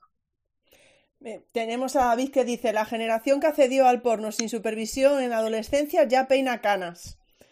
No sé, pero yo de verdad, a ver, no sé, ¿eh? y, no lo sé, porque estamos hablando aquí como si estuviéramos en, hablando tranquilamente, ¿no? Y a lo mejor no debería, pero yo creo que, no sé, corregidme porque a lo mejor me equivoco y puede ser que la exposición sea diferente, pero a mí me da la sensación que em, la información y el contenido a la que están expuestos hoy en día los menores, mm, no sé, corregidme si me equivoco, pero no es mucho mayor y como más, lo estabas comentando tú ahora mismo, ¿no? Em, que hace años. Yo creo que al final... Sí que estaba ahí hace años, pero sí, Sí, sí. Yo, como profesional, o sea, aquí hay una cuestión muy clara y y esa persona que ha comentado eso incluso puede tener razón porque eh, esto es muy simple. Yo soy una persona que me guío por la evidencia. eh, yo estoy dando mi opinión ahora y si hay otra persona que viene y nos dice, oye, pues no, pues el impacto que tiene a día de hoy el uso de los dispositivos móviles en X problemática, pues no se ha demostrado o es igual que el que había antes, pues yo simplemente acepto esa realidad, porque yo lo que es la evidencia no lo discuto, pero de opinión a opinión, que creo que es el caso, eh, creo que aquí hay unas, unas cuestiones que son importantes. Yo siempre hablo que eh, no es tanto el contenido en sí, sino como el tiempo de uso o la cantidad de uso y lo que desplaza ese tiempo. Por ejemplo, en lectura o en escritura o en cualquier otro juego simbólico. El hecho de usar un dispositivo móvil más tiempo no quiere decir nada, más allá que ese tiempo no se lo estás dedicando a otra cosa. Yo en la escuela de familia hago lo que se llama el, fenómeno del churro. Eh, no es lo mismo que una, una abuela recoja a su nieto en la puerta de casa y durante 10 minutos, mientras que va haciendo el paseo, le vaya explicando todas las cosas que van ocurriendo. Ah, mira, eso es el sonido de, del que vende pan. Ese es eh, mi amiga Encarnita, que vive en la calle de abajo, etcétera, etcétera, etcétera. Hasta que llega a comerse el churro, le explica que es alargado, que tiene aceite, etcétera, etcétera. Da un montón de oportunidades para aprender. Que si todo ese tiempo el niño está utilizando un dispositivo móvil, fijaos la cantidad de oportunidades que pierde. Esa es una reflexión y en la que yo sí me mojo. Creo que más tiempo de dispositivos móviles desplaza otras habilidades. Habrá que ver la implicación que tiene, pero ya hay pistas, sobre todo los niveles de lectoescritura que se están observando en X países, etcétera, etcétera. Pero no me meto ahí. La cuestión está en que también hay que ver si esa mayor disponibilidad de, y mayor tiempo de uso aunque sean las mismas cosas, aunque el porno y aunque ese tipo de, cuestiones antes también estaba, hay que ver si ahora se usa más y si eso tiene mayor, eh, mayor implicación. ¿no? Quiero decir, porque yo cuando era pequeño recuerdo de ir al videoclub, o recuerdo las revistas de X personas, pero no tenía un dispositivo, no tenía 24 horas la posibilidad de acceder a ese contenido. Eso es para mí lo que cambia y que creo que es la reflexión. No es una cuestión de acceso o no, es una cuestión de cómo es de diferente lo que hay ahora y si es importante abordarlo. La cuestión no es decir si la generación ahora está peor o no. La cuestión es, como a nivel sociológico o a nivel psicológico, si el cambio de la sociedad, porque eso es impepinable, es decir, la sociedad está cambiando, si ese cambio también está, está repercutiendo en, en los pequeños. Y eso es una pregunta que me parece súper interesante y súper pertinente. Y reducirla a es que hace no sé cuántos años ya había porno, me parece un poco, en mi opinión y de opinión a opinión, un poco simplona. Sí, no, tenemos a David y a Nuria. David que explica, no digo que ahora no sea más accesible ni negativo, digo que el acceso al porno, eh, como la educación sexual, es un problema sin abordar socialmente que viene de largo. Ahí sí que es verdad. Sí, es verdad, sí. Yo también lo veo. Eso es, claro, es que aquí confluyen muchas cosas. es decir, educación sexual en los centros, no, pero acceso ilimitado a contenido sexualizado desde que tengo muy pocos años, sí. Mm, es que esa paradoja mm, está más que expuesta ya, no soy aquí tampoco original, porque muchas compañeras ya han hablado de esto, y creo que también por aquí en charlas educativas, y, y bueno, es que ya cada uno lo que quiera, lo que quiera eh, opinar, lo que quiera proponer, pero aquí vuelvo a hablar lo que decía antes. Eh, no se quiere educar a, a, los niños o a las niñas o a los chavales en este, en este asunto, ¿por qué? O sea, yo la pregunta la dejo abierta, tengo mi opinión, esta vez sí me la reservo, pero bueno, eh, creo que al final... Sigue, sigue, Luz, perdona. Sigue, sigue. No, no, que, creo que al final, si no se hablan de. O sea, si determinada información, o sea, lo pregunto de otra manera, va a haber determinados hitos en el desarrollo, determinadas habilidades o determinados repertorios que tienen que adquirirse. Uno de ellos es la, la, las habilidades socioafectivas, o sexoafectivas, afectivo-sexuales, las que sean. Si como sociedad no las enseñamos con criterio, ellos, esas personas las van a aprender por otros canales. Este es el kit de la cuestión. Queremos que las aprendan de una forma consensuada, eh, eh, bueno, civilmente, no sé, buscando unos espacios de encuentro desde la evidencia, o el hecho de que esas, ese tipo de educación nos genere malestar porque sea un tema sensible, muchas veces un tema tabú, venga, preferimos no abordarlo, pero la consecuencia de no hacer eso es que ellos y ellas van a aprenderlo de otra forma. Si aceptamos eso, pues ya sabemos lo que podría pasar. Yo creo que te has explicado muy bien. Eh, tenemos otros la gente está ahí metida ya comentando. Nuria dice, efectivamente es más la exposición, pero porque el mundo ahora se gestiona así, es la nueva realidad, que es lo que estabas diciendo tú. Eh, usaste la palabra técnica impepinable, que yo comparto, y bueno, creo que dijiste impepinable. Y dice, por eso debemos preparar a nuestro, a nuestro alumnado, dice Nuria. Y Maite también dice, hace años teníamos que buscarla, ahora viene a ti y el contenido es muy distinto. Eh, ya aparece en los juegos de la Play. Dice, es muy complejo, eh, está comentando Maite. Sí, bueno, es todo lo que estamos hablando, ¿no? No sé si quieres decir algo más, Luis. Sí, o sea, es que al final, y, muchas veces, aquí hay una cuestión importante, ¿eh? ¿eh? La ausencia de evidencia no quiere decir que no esté ocurriendo algo esto es importante que lo tengamos en cuenta cuando algunas personas dicen, es que actualmente no hay evidencia de que X cosas estén afectando, ¿vale? Pero que no la haya no es evidencia de que no haya influencia, que eso también es importante. A lo mejor es que no se ha investigado bien o no ha pasado tiempo suficiente, lo que sea. Pero, lo vuelvo a decir, la sociedad está cambiando. Hace 25 años, o yo mismo, el primer móvil que tuve era un móvil que soltó mi madre, que era un Motorola rojo, que tenía para mandar mensajes y, y para llamar. yo me pegué durante muchísimos años pegando llamadas perdidas, eh, mandando mensajitos y no podía mandar mucho porque si no me reñían porque había gastado dinero y eso era una forma de, de, era un contexto que marcaba cómo nos relacionábamos y durante muchísimo tiempo hubo una generación que era experta en acortar palabras. Entonces, eso fue un, tiempo, una época que nos marcó. Ahora está siendo de otra manera. Hace 25 años, pues no se veía niños. Hoy, por ejemplo, tomaba café con mi familia y he visto un peque de 7 u 8 años que llegaba con su móvil colgado al cuello. A mí me sigue sorprendiendo eso. ¿no? Y porque yo no lo tuve y para mí es un choque generacional. Pero más allá de eso, y no es una cuestión de que, de que yo diga, guay, que fue, qué bonita fue mi infancia, sino que lo que yo me planteo es que a qué dedica el tiempo ese chaval que yo no lo dedicaba y si hay diferencias ahí que puede ser importante. Entonces, pues, pues quizás sí, no lo sé, pero el hecho de que tú dediques cuatro horas al móvil cuando antes le dedicabas una hora a la pelota, eh, dos a los juguetes y una a leer, ¿eso tiene implicaciones? ¿No las tiene? Son preguntas que me hago. Y creo que son preguntas que nos deberíamos hacer. Y creo que es interesante lo que has dicho, porque puede ser que a veces dices, ¿no? Porque hay cosas que. Hay cosas, yo también uso términos técnicos. hay, hay aspectos que a lo mejor eh, no los vamos a, mm, a saber en, en, un año. Es decir, eh, se saben como a largo plazo, pero es lo que dices tú. Y lo que estábamos hablando justo al principio del diagnóstico, ¿no?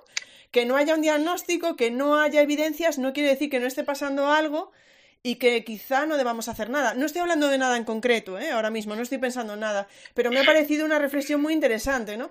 ¿Qué tenemos que esperar? ¿A que pasen 10 años para empezar a hacer algo porque no vamos a hacer nada, que no sabemos cuáles van a ser las consecuencias? ¿Vamos a dejar que todo siga su curso natural? ¿No?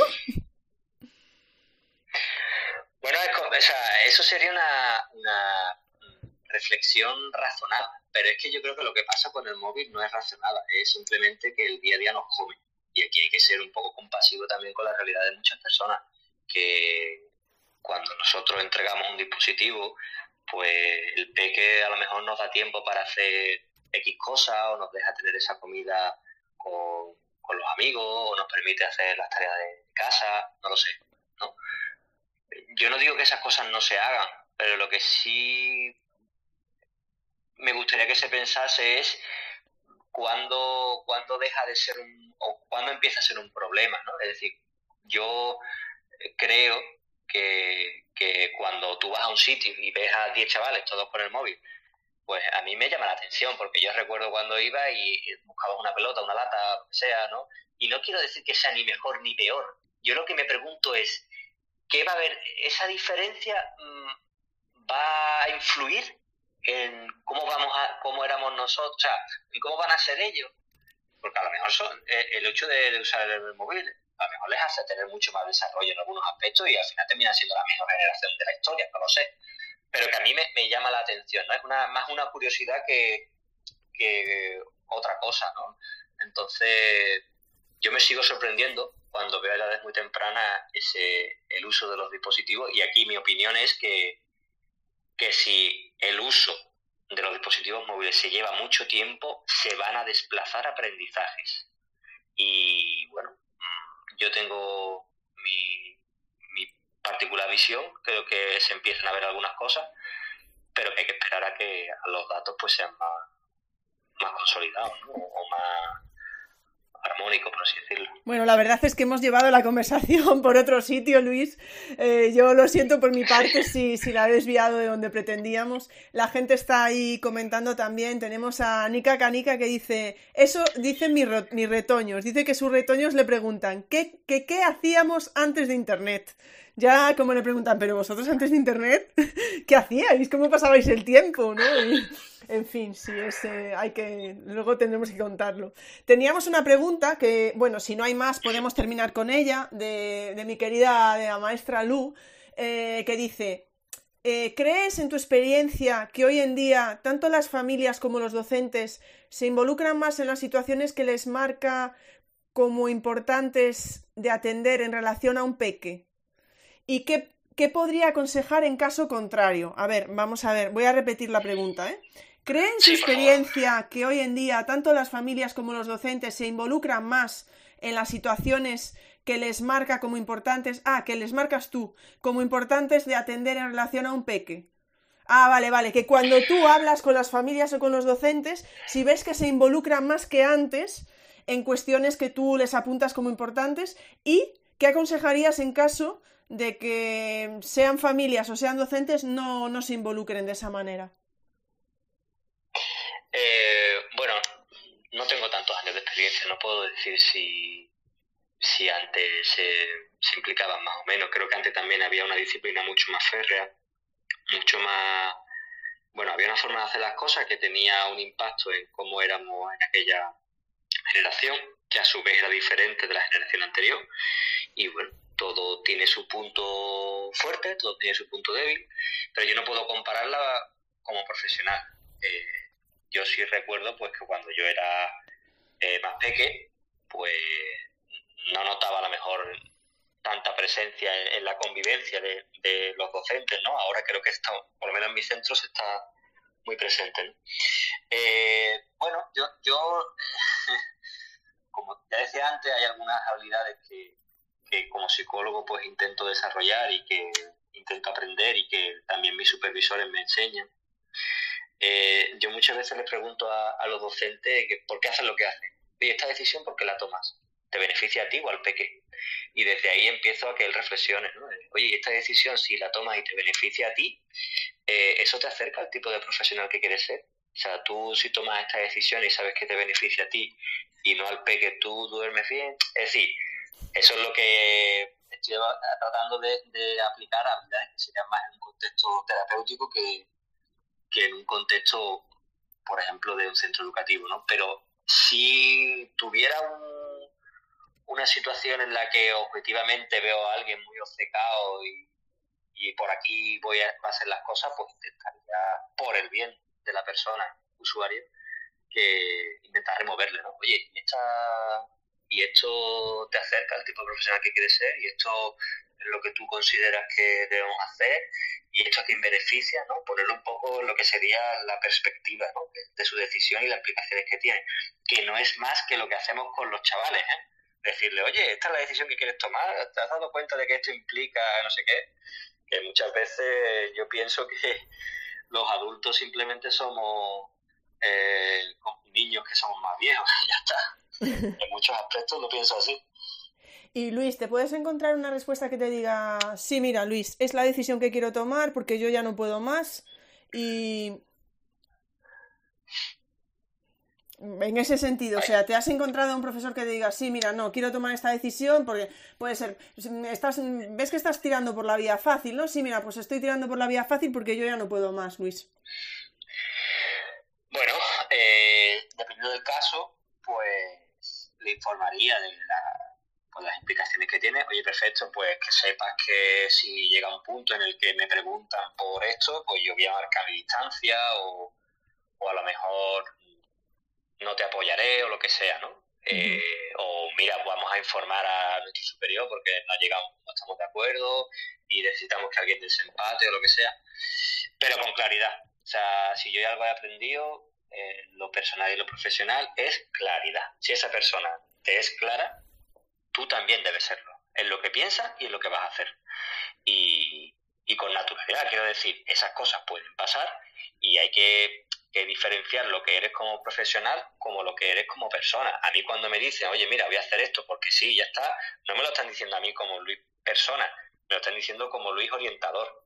Y yo intento verme desde ahí, desde un personaje. No me lo está haciendo a mí porque le caiga mal o, o lo que sea, ¿no? Sino que es el rol que tengo como profesional, este es el asunto que nos une y, bueno, hay que decidir. Él ha decidido eso, yo he decidido lo otro y ya está. Y, no hay que llevarlo al terreno personal, ¿no? Que creo que es una cosa muy difícil y que eh, muchas está muy presente en el día a día. Bueno, está viendo más comentarios, eh, como no, que también tienen que ver con lo de las pantallas, ¿no? Y David vuelve a, aclararnos un poco. Eh, el problema es que se idealiza un poco lo que hacíamos desde mi punto de vista, dice. Somos una generación que echaba muchas horas frente a la televisión también, incluso con la Play, dice al menos la mía. Eh, bueno, eso también es verdad. Puede ser que vayan cambiando como los em, estímulos, pero que siempre hay alguno, Luis. Sí, o sea, el, el, argumento, la opinión, el argumento en el que yo me baso no cambia porque sea la televisión. Si dedicábamos mucho tiempo a la televisión, pues eso iba a desplazar determinados aprendizajes. Si te dedicabas a la tarde a ver determinados programas, pues el contenido al que ibas a acceder, pues él, es el, es el modelo que podía influirte. O sea, por esto digo que los dispositivos no son ni buenos ni malos de por sí, el problema es el desplazamiento de las oportunidades de aprendizaje. Y cuando el argumento es ese, pues es que da un poco igual que sea la televisión, que sea el, fútbol, ¿no? Por ejemplo, aquí determinados peques que estaban toda la tarde en la calle, pues eso iba a desplazar determinadas habilidades, como podía ser estructura, compresión lectora, etcétera, etcétera. Eh, y aquí soy un poco también claro, que cada cual decida cómo quiere hacer las cosas. Yo creo que hay que tener responsabilidad eh, de los menores cuando se les da acceso a, determinada, eh, a determinados dispositivos o a la hora de organizar su, su vida. ¿no? pero ya te digo que cada uno decide y es libre de, de plantearlo como quiere, pero que la cuestión no es tele buena, tele mala, dispositivos buenos, dispositivos malos, sino que determinadas decisiones, sobre todo en relación al tiempo de uso, tienen implicaciones. Y eh, Y a veces no son malas, porque si tiene un peque que está todo el día o que su actividad mm, preferente es leer, pues a lo mejor se desarrolla súper bien temas de académicos y, y, ese tiempo dedica mucho y a lo mejor tiene una transferencia muy positiva hacia otro contexto. O sea, que que todo es muy matizable y que las cosas no son buenas ni malas de por sí. Yo he visto a... Em, hay compañeros que me han hablado de, que en determinados, determinados círculos pues se, ha llegado a decir que, que los videojuegos son malos, que el Fortnite, que tal, no sé qué. Bueno, pues yo juego con mis amigos a la Play online me lo paso súper bien, pero también quedo con ellos en persona, también hago deporte, también hago mil cosas, ¿no? Y, la cuestión es que ese espacio en mi vida tiene un momento puntual que me aporta, pero no desplaza a otras cosas. Y yo creo que ahí está el key, de la cuestión, que, las generaciones no son mejores ni peores, las cosas no son buenas ni malas, sino que todo hay que verlo en su contexto. Y el contexto actual, que guarda relación con el anterior, es eh, que una actividad puede desplazar otras. ¿Y qué implicaciones tiene? Claro. sería un poco la reflexión. Sí, es que yo creo que además ahora has aclarado, es como es que incluso, a ver, voy a decir, voy a decir una cosa, pero que no tiene sentido, ¿vale? O sea, ya adelanto que, por favor, no me, no me saltéis tampoco encima, saltarle a Luis y ya. Pero es que estoy pensando yo, justo dijiste, una persona, ¿no? Que se pase todo el día leyendo. Pues a lo mejor un niño que se pase todo el día leyendo necesitaría también algo de actividad física. Pongo un ejemplo, ¿no? O sea, y que incluso algo que, eh, que ya no estás pensando en el móvil, que estás pensando en algo que todos podemos decir, es bueno leer, ¿no? Pero claro, es lo que dices tú, estás hablando un poco de la justa medida. Vamos, de alguna manera, ¿no? O sea, eh, yo creo que aquí hay, había una, una campaña, creo que era, no sé si EGT, ¿no? que siempre me ha gustado mucho ese eslogan, independientemente de la campaña, ¿no? que era el tiempo que le dedicas al alcohol se lo quitas a todo lo demás. Y, y es un poco lo, lo que quiero, lo, lo, que yo me gustaría que se entendiese de cuando tú tienes una actividad de alta preferencia y dedicas mucho tiempo, ¿qué implicaciones tiene? Es decir, a lo mejor un peque que lee muchísimo es una persona que tiene menos contacto social y tiene una red de apoyo más reducida el día de mañana. Pues eso también, y a lo mejor es ingeniero y, o escritor, bueno, pues eso es una explicación. Eh, el hecho de que haya más, más tiempo de, o haya un desplazamiento del uso de dispositivos móvil o televisión hacia otras actividades como puede ser leer, pues tiene unas implicaciones, pero es que eso puede ser, eh, pues ese desplazamiento puede ocurrir en un peque que está desde las 4 de la tarde en la calle. O sea, y puede tener otras implicaciones. A lo mejor socialmente es súper competente, eh, no usa los dispositivos móviles, pero igualmente tiene problemas académicos. Pero el criterio que hay detrás es el mismo. Es decir, la preferencia hacia determinadas situaciones determinadas actividades que desplazan determinados aprendizajes. Sí, sí. Sí, yo entiendo, entiendo la idea. ¿eh? La gente está ahí comentando con el hashtag de las charlas educativas. Pero bueno, yo creo que ya, si quieres, eh, lo podemos dejar aquí. Tenemos a Kike que dice desplazar aprendizajes, pero esto fue antes de que de nuestra última reflexión. No sé si ahora eh, le habrás convencido. Dice desplazar aprendizajes, dice Kike. Eh, no tiene por qué ser negativo per se, sería casi el proceso evolutivo normal de la sociedad. Lo negativo sería comparar épocas y aplicar las mismas reglas y valoraciones con un criterio judicial actual a algo de otra generación. Bueno, es un poco todo lo que hemos estado hablando, ¿no? Están ahí. Sí, sí. sí. Vale. Eh, Maite que dice, cuando hablo de la Play no me refería al uso de la Play, sino a determinados videojuegos con relación al tema de que se estaba hablando de, pues por ejemplo, de educación sexual y pues entiendo que estereotipos que salen o actitudes que salen en los juegos, etcétera, ¿no? Que sería eh, sí, claro. otro tema. Bueno, es que está aquí la gente ya con el hashtag comentando. Ahora cuando acabemos podrás ver todos los comentarios que ha habido, que han sido bastantes. Yo por mi parte, Luis, eh, espero poder volver a contar contigo aquí en las charlas educativas, bien sea un domingo o un miércoles. Habrá que ver, pero creo que temas no te faltan para poder hablar. Hemos casi pasado una hora más hablando de, del tema pantallas, que bueno, es verdad que, está muy de actualidad, ¿no? Por mi parte ha sido un placer, Luis. No sé si te queda algo por decir, algún comentario que quieras hacer. Bueno, nada, muchísimas gracias. Me he sentido súper cómodo. Eh me lo he pasado muy bien. Cuando quiera, yo encantado de volver a visitaros. Y, y nada, cualquier persona que, que, me haya escuchado, si, si quiere comentar alguna cuestión pues fuera del espacio, yo bienvenido a hacerlo. Y, y nada, yo he intentado dar mi, mi opinión lo mejor que, he podido. Y, y nada, espero que, que se haya entendido. Y si no es así, pues pues intentaré explicarme en otro momento o si esa persona me lo pide, pues lo, lo, haré encantado. Nada, una vez más, muchísimas gracias Ingrid y cuando quieras, pues nos vemos por aquí otra vez. Muchísimas gracias Luis, muchísimas gracias al, al claustro virtual. Recordad que tenéis a Luis por Sevilla y también por, eh, en Twitter y bueno, en Twitter X sí va, pero bueno, Twitter y no sé si en otras redes, Luis, también estáis.